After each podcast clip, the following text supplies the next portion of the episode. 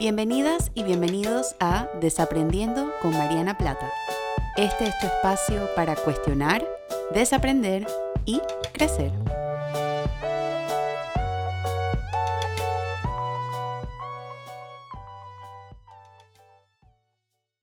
Hola a todas y a todos y bienvenidos a un nuevo episodio de Desaprendiendo.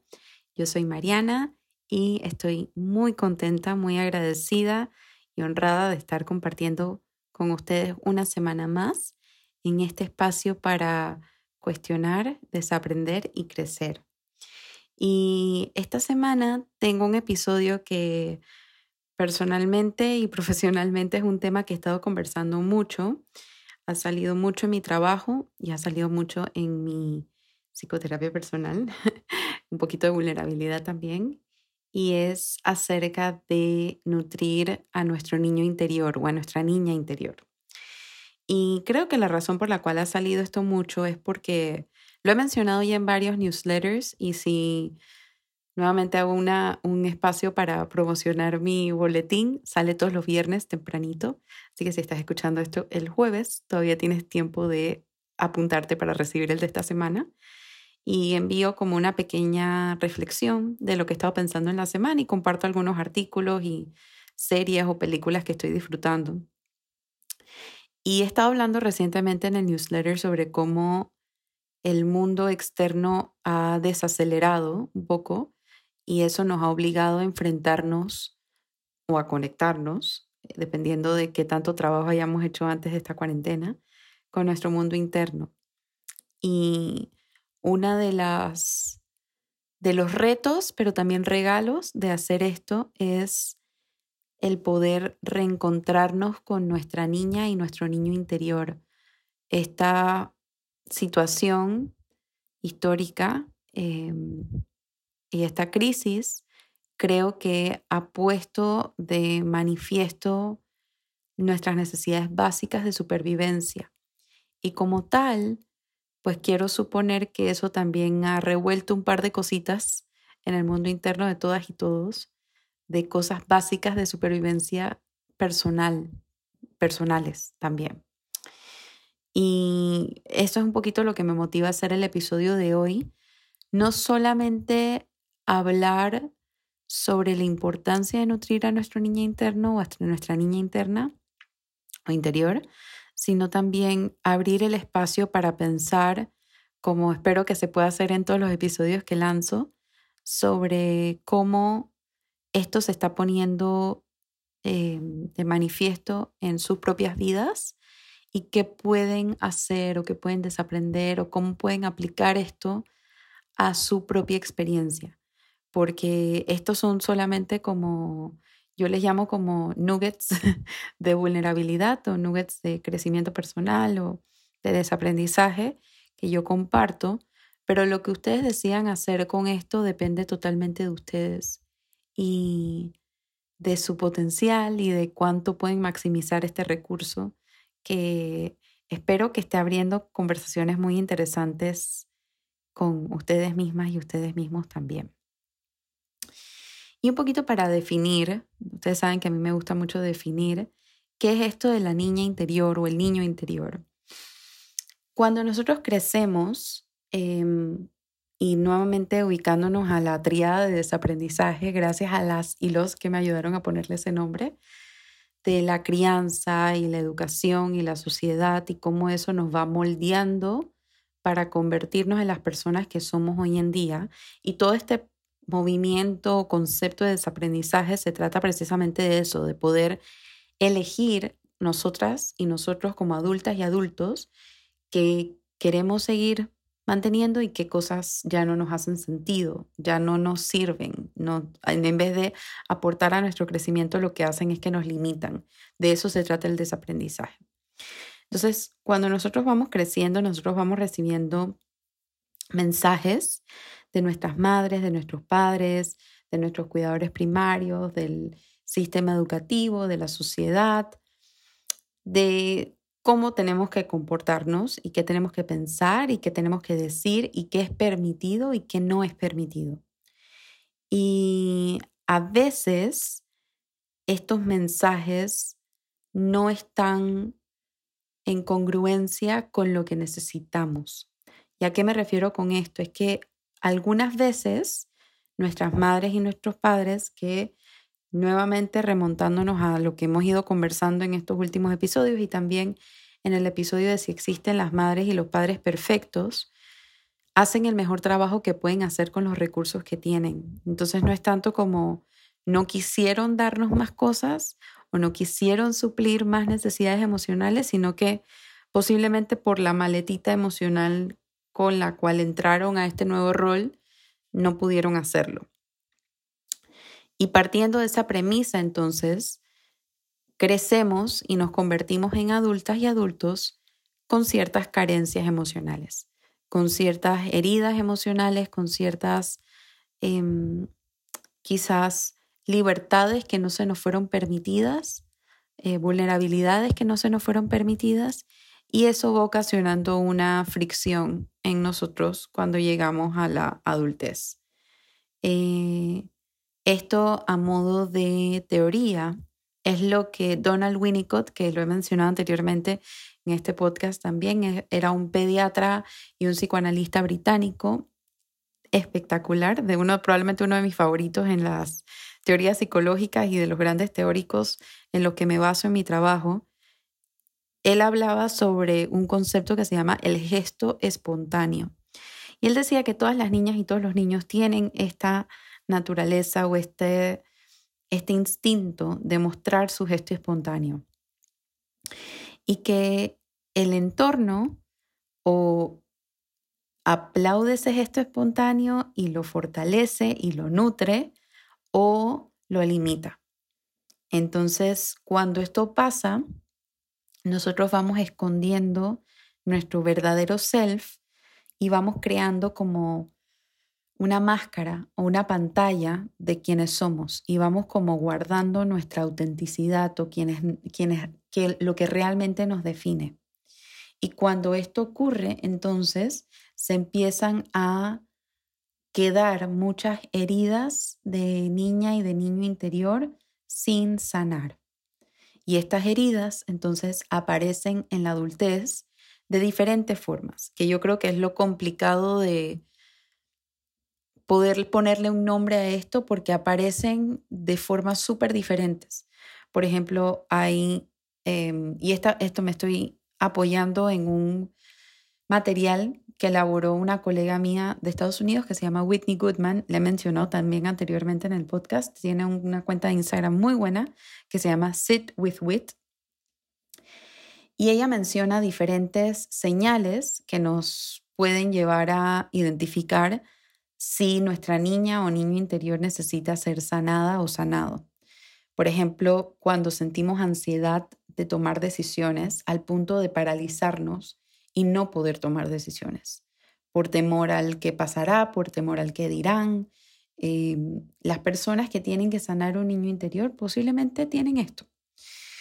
Eh, nos autosaboteamos en el sentido de, cuando mencionaba lo del gesto espontáneo y la autenticidad, muchas veces el autosaboteo se puede manifestar como en un comportamiento o en una actitud que va en detrimento de nuestro potencial y de lo que quisiéramos alcanzar.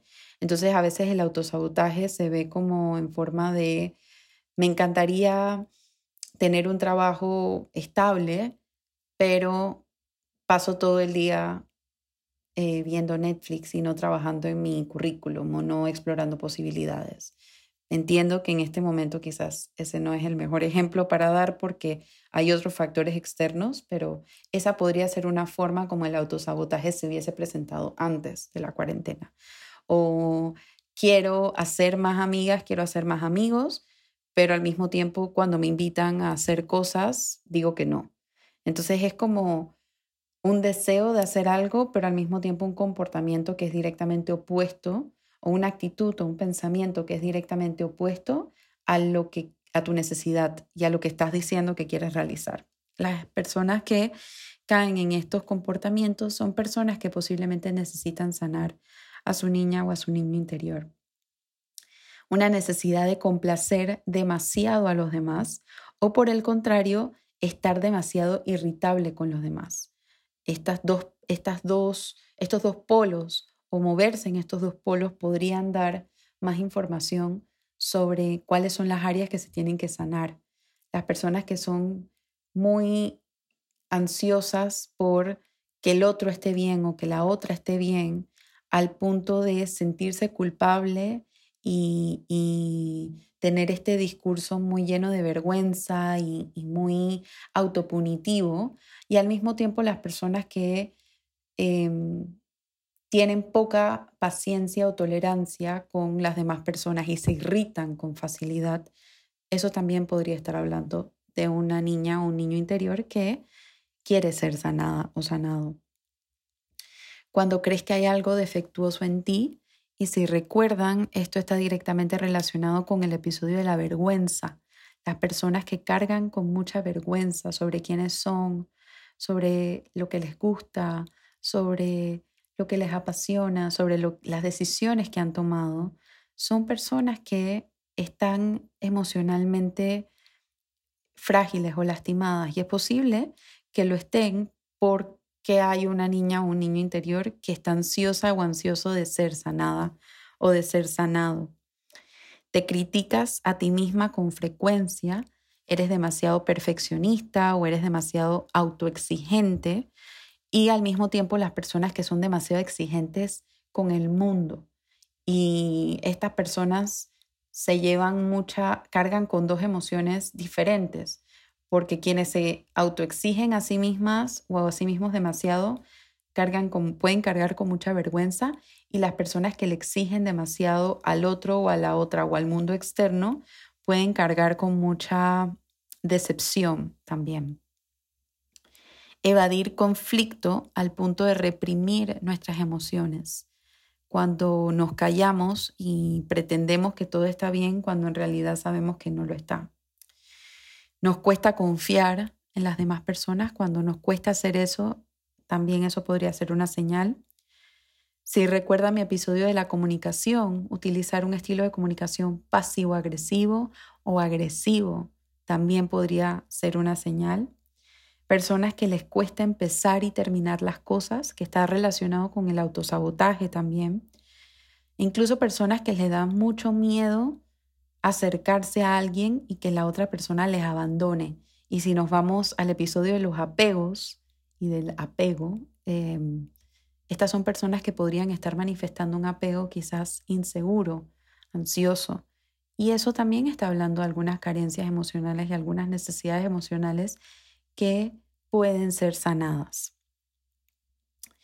Y yo les decía al inicio del episodio que este es un tema que yo he estado explorando tanto en mi trabajo como en, como en mi parte personal. Y aquí voy a ser súper vulnerable, voy a ser muy honesta y decir que lo que, el, bueno, este, esta parte me tiene un poquito ansiosa porque pues la vulnerabilidad siempre genera un poquito de ansiedad, pero creo que es importante practicar lo que predico y no sería justo de mi parte pedirle a ustedes que sean vulnerables y que piensen en ustedes si yo no modelo un poquito cómo se ve esto. Yo soy una persona, creo que lo, probablemente lo saben si me siguen hace rato y si han escuchado mis episodios hace rato, con mucha tendencia al perfeccionismo y con mucha tendencia a la autoexigencia. Esto es producto de una crianza que fue suficientemente buena, pero también fue una crianza de mucha presión sobre algunas expectativas em, que, que yo debía cumplir. Y eso a lo largo de los años ha creado como un registro, un registro quizás como un compendio de valores de mí misma alrededor de estas exigencias y alrededor del perfeccionismo, que cuando yo no logro esas cosas, me siento muy avergonzada y me siento como un fracaso. Y eso lleva a huecos grandes de vergüenza que afortunadamente gracias a mi psicoterapia y, gracias a mi, también mis recursos emocionales y mis herramientas emocionales, estoy aprendiendo y desaprendiendo cómo identificar y cómo manejar adecuadamente. A sabiendas de esto, a sabiendas que eso es una forma en la que mi niña interior necesita sanar. Entonces yo ahora como adulta tengo la responsabilidad de darle a mi niña interior lo que necesita, lo cual podría explicar por qué siempre estoy hablando de la autocompasión y de sentirnos suficientes porque son recursos que yo también aplico en mí misma. Y los aplico porque sé que son cosas que yo necesito escuchar y las necesito escuchar porque son cosas que en, durante mi infancia y durante mi adolescencia también las necesitaba escuchar. Y posiblemente no tenía tantas personas diciéndomelo y ahora como adulta la responsabilidad es mía. Yo no puedo pedirle a otra persona que cumpla mis necesidades emocionales si yo no estoy haciendo ese trabajo primero. Yo no puedo identificar cuáles son mis necesidades emocionales si yo no identifico cuál es el punto de partida de estas heridas y de estas carencias. Entonces yo no me puedo dar lo que necesito si no sé lo que necesito. Y esto se los estoy contando un poquito, uno, para modelar la vulnerabilidad y esperando que esta vulnerabilidad sea contagiosa y ustedes lo puedan usar para hacer su propia revisión interna. Y dos, se los estoy comentando para inyectar un poquito de esperanza dentro de esta experiencia gracias a conceptos como la psicoterapia y a la neuroplasticidad del cerebro, de la cual he hablado anteriormente también, sabemos que nunca es tarde para desaprender y que nunca es tarde para cambiar y nunca es tarde para darnos a nosotras mismas y a nosotros mismos lo que necesitamos. Entonces, hay que pasar por las etapas de duelo, hay que pasar por la tristeza y la frustración y el enojo de por qué no me dieron lo que yo necesitaba. Y después de que uno pase esas etapas, hay que compartir esas etapas con responsabilidad y decir, ¿qué puedo hacer yo hoy en día para devolverme a mí misma o a mí mismo eso que tanto necesité, eso que tanto necesito? Porque lo que pasa y lo curioso de esto es que no es como si nosotros superamos, esa palabra yo tengo reservas con esa palabra y creo que por eso la digo como en lo que deberíamos evitar sentir y pensar. Em, no es que nosotros superamos esa etapa de, de, la infancia y de la adolescencia y las carencias y decimos, bueno, ya somos adultos y eso no importó. Sabemos hoy en día que todas las experiencias y particularmente las experiencias tempranas son súper importantes para el desarrollo de un ser humano. Entonces uno no supera esas etapas, uno vive con esas etapas. Uno hace las paces con su niña o niño interior, porque si no hacemos las paces con nuestro niño o niña interior, esa, esa parte muy lastimada, esa parte muy cruda, esa parte muy emocional, va a salir. Si yo no tengo un diálogo abierto, honesto, empático, vulnerable y auténtico con mi niña interior, esa niña interior va a salir en mi vida, va a salir en mis relaciones, va a salir en mi trabajo, va a salir en nuestras emociones, va a salir en nuestra mente. Entonces, si nosotros no hacemos las paces con nuestra niña o niño interior, no podemos sanarlo, no podemos sanarla. Y lo que va a terminar pasando es que va a seguir saliendo esa niña o niño lastimada o lastimado, esa niña o niño herida o herido, avergonzada, avergonzado, enojada, triste, frustrado, de todas estas emociones, esas van a salir en nuestras relaciones adultas y van a salir con muy poca conciencia. Esa es la importancia de hacer las paces con nuestra niña o niño interior, es que si nosotras y nosotros podemos crear un puente en vez de superar las etapas, es crear un hilo conductor entre nuestras experiencias de vida, desde la niñez hasta la adolescencia, hasta la adultez, y podemos empezar a hacer un discurso más congruente, un hilo conductor más fluido, tenemos más autonomía de nuestras emociones y las podemos manejar mejor. Empezamos a regular nuestras emociones de una forma que empezamos a tener una mente más sana, una vida más sana, relaciones más sanas, porque de eso se trata todo esto. Entonces, ¿qué pasa? Esas son algunas, les acabo de hacer un, un pequeño spoiler de lo que iba a hablar ahorita, pero es un poquito qué pasa si sí empezamos a sanar a nuestra niña o niño interior. Nos empezamos a sentir seguras y seguros en nuestra mente y en nuestras relaciones. ¿Qué pasa con estos niños y niñas interiores que están muy lastimadas y lastimados? Son niñas y niños interiores que no se sienten seguros, no se sienten cómodos, no se sienten con la libertad de mostrar su espontaneidad, con la libertad de mostrar quienes realmente son, con la libertad de mostrar sus emociones. Entonces, cuando nosotros sanamos a esa niña o ese niño interior, entonces podemos empezar a tener una vida más sana porque empezamos a hacer de nuestra mente, de nuestra alma, de nuestro mundo interno, un lugar más sano para vivir, que al final del día es lo único de lo que tenemos control, es de lo que hacemos con esa información, de lo que hacemos, de cómo reparamos. Y, el, y la reparación es súper importante en el proceso de sanar.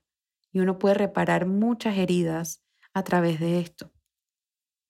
Cuando empezamos a sanar a nuestra niña o a nuestro niño interior, empezamos a mostrar nuestra vulnerabilidad, mostrar nuestra autenticidad, quienes somos en realidad. Y también algo súper lindo que pasa es que empezamos a afinar nuestra brújula interna. Nuestra, e, eso es lo que, a lo que yo le llamo la intuición. Cuando nosotros nos han limitado nuestro gesto espontáneo, nuestra autenticidad, no nos han dado permiso para expresar cómo nos estamos sintiendo, lo que estamos pensando con tanta libertad, indudablemente empezamos a desconfiar de nuestra intuición, empezamos a dudar de nosotras y de nosotros mismos. Y poder sanar a esa niña o ese niño interior permite afinar esa intuición y permite devolverte a ti misma el beneficio de la confianza. involucra de eh, volver a confiar en aquella parte tan pura y tan honesta y tan auténtica y tan vulnerable de nosotras y de nosotros que nos está hablando todo el tiempo, pero que por el ruido externo hemos acallado. Entonces, cuando sanamos a esa niña o ese niño interior, lo que empezamos a hacer es que minimizamos ese ruido externo y le agregamos volumen al ruido interno de nuestro mundo interno. Y le agregamos volumen también o afinamos esa brújula interna y esa intuición que nos, nos dice a nosotras y a nosotros mismos que se siente sano y que no, que se siente congruente y que no, que se siente como si hiciera sentido, valga la redundancia, y que no. Y son cosas que cuando hemos vivido infancias con carencias emocionales o con necesidades emocionales que no fueron cubiertas, empezamos a dudar de esto. ¿Y cómo empezar a sanar todo esto? Una parte, yo creo que básica para empezar a sanar esto es la psicoterapia. Es posiblemente el mejor lugar para empezar a sanar esta niña o este niño interior. Y si esto te está haciendo conectar con esta niña o este niño interior y no has buscado un espacio de terapia y lo puedes hacer, te invito a que lo explores porque incluso ese puede ser el motivo de consulta que utilizas. Escuché este episodio y creo que tengo que sanar a mi niña o a mi niño interior. Y qué bonito motivo de consulta para empezar ese trabajo tan lindo de reparación y de sanar. Pero adicional a la psicoterapia, ustedes saben, porque a mí no me gusta solamente dar una respuesta. Em, otro concepto súper bonito que yo he venido a, a entender y a explorar más recientemente, particularmente ahorita en la cuarentena, es el concepto de la recrianza o el reparenting. Lo mencioné en uno de los episodios pasados y básicamente se trata de volver, es como dice este episodio, de nutrir a tu niña interior, es volver a ser ese cuidador primario para ti misma que tú necesitaste. Y cada vez que hablo de esto me emociono muchísimo porque para mí es increíblemente poderoso y mágico saber que existe este recurso, saber que todas y todos tenemos responsabilidad y autonomía de nuestros mundos internos, de poder darnos a nosotras y a nosotros mismos lo que necesitamos. Y con esto no estoy diciendo que somos autosuficientes, porque si algo ha quedado claro en esta cuarentena es que necesitamos el uno del otro. El, cerebro, el cerebro humano está cableado para la conexión. Si recuerdan mi episodio con Xochitl, ¿qué necesita mi cerebro durante una crisis? ¿Se acuerdan que hablamos de la oxitocina? Y la oxitocina es la hormona de la conexión. Entonces, nuestro, sí necesitamos del otro. Pero hay una diferencia muy grande entre necesitar del otro y depender del otro. Y esa dependencia es la que yo estoy invitándolas a ustedes y a ustedes a reapropiarse esa energía y volverla a traer a ustedes mismos.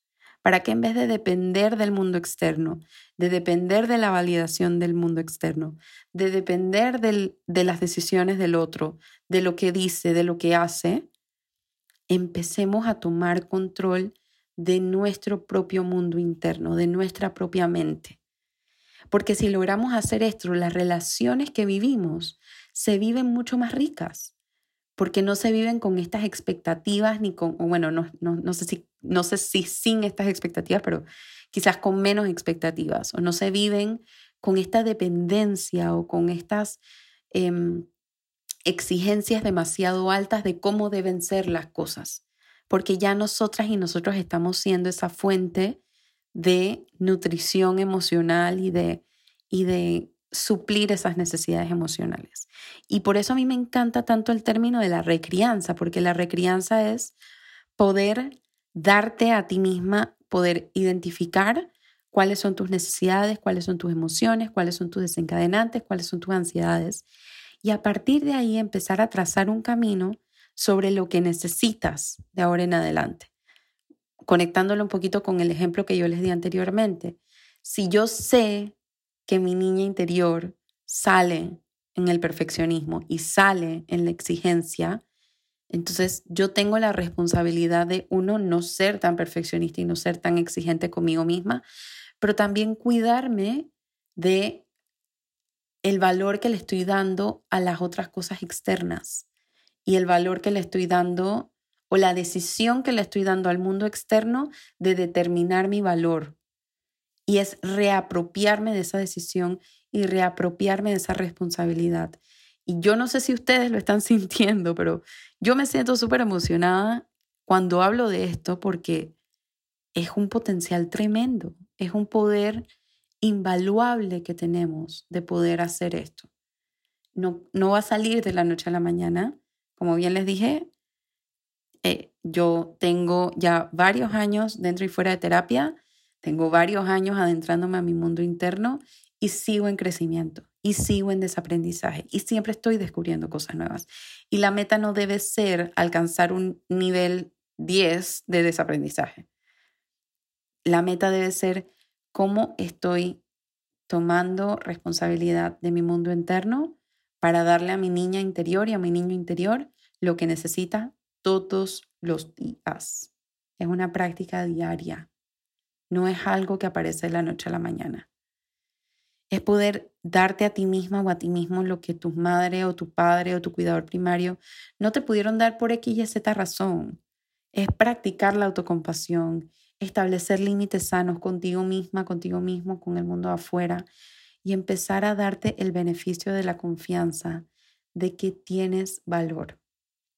Y voy a terminar este episodio con una frase de Brene Brown que me encanta, que es, eres digna y digno de amor y pertenencia. Ya, eso no está amarrado a condiciones, eso no está amarrado a cosas que tienes que hacer para ser digna o digno de amor y pertenencia, lo eres con el simple hecho de existir. Te recuerdo, ya lo mencioné anteriormente en el episodio, este episodio no está hecho ni nada de este podcast realmente para reemplazar la psicoterapia, es solamente un nugget de desaprendizaje que espero que toque algunas fibras personales y te invita a la autocuriosidad y te invita a la auto reflexión y veas tú lo que haces con esto. Al final, el, creo que la parte importante del trabajo la puedes hacer tú más que yo. Y si algo de aquí te resonó contigo y te gustaría explorarlo a más profundidad, te invito a que le toques la puerta virtual a algún profesional de salud mental idóneo que te pueda ayudar a explorar esto. Algún psicólogo, psicóloga o psiquiatra, especialista o psicoterapeuta, especialista con entrenamiento para poder hacer esto.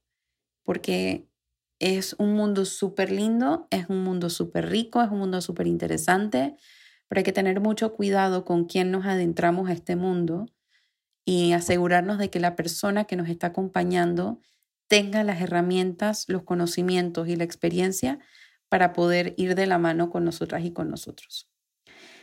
Si este episodio te gustó, me encantaría pues escuchar qué pensaste. Me puedes conseguir por Instagram eh, arroba Mariana Plata También estoy en Twitter y en Facebook o a mi correo personal info arroba marianaplata.com. También me puedes contar por ahí qué episodios tienes en mente, qué temas te gustaría escuchar. Me encanta leerlas y leerlos, así que cualquier em, comentario, asociación, idea, duda que tengan acerca de esto, voy a estar muy, muy contenta de recibirla. Eh, y si me estás escuchando por Apple Podcast o me escuchas normalmente por Apple Podcast, me puedes dejar ahí un pequeño comentario que lo voy a apreciar mucho. Así que ha sido un placer para mí compartir contigo una semana más, estar aquí una semana más, particularmente en esta época que sé que no es fácil y estamos haciendo todas y todos lo mejor que podemos hacer. Así que gracias por darme permiso de aparecer en tu semana y estoy muy emocionada de volver a encontrarnos la próxima semana con otro episodio para desaprender. Te mando un fuerte abrazo y espero que estés bien, que tu familia esté bien, que estés sana, que estés sano y que tus seres queridos también lo estén. Chao.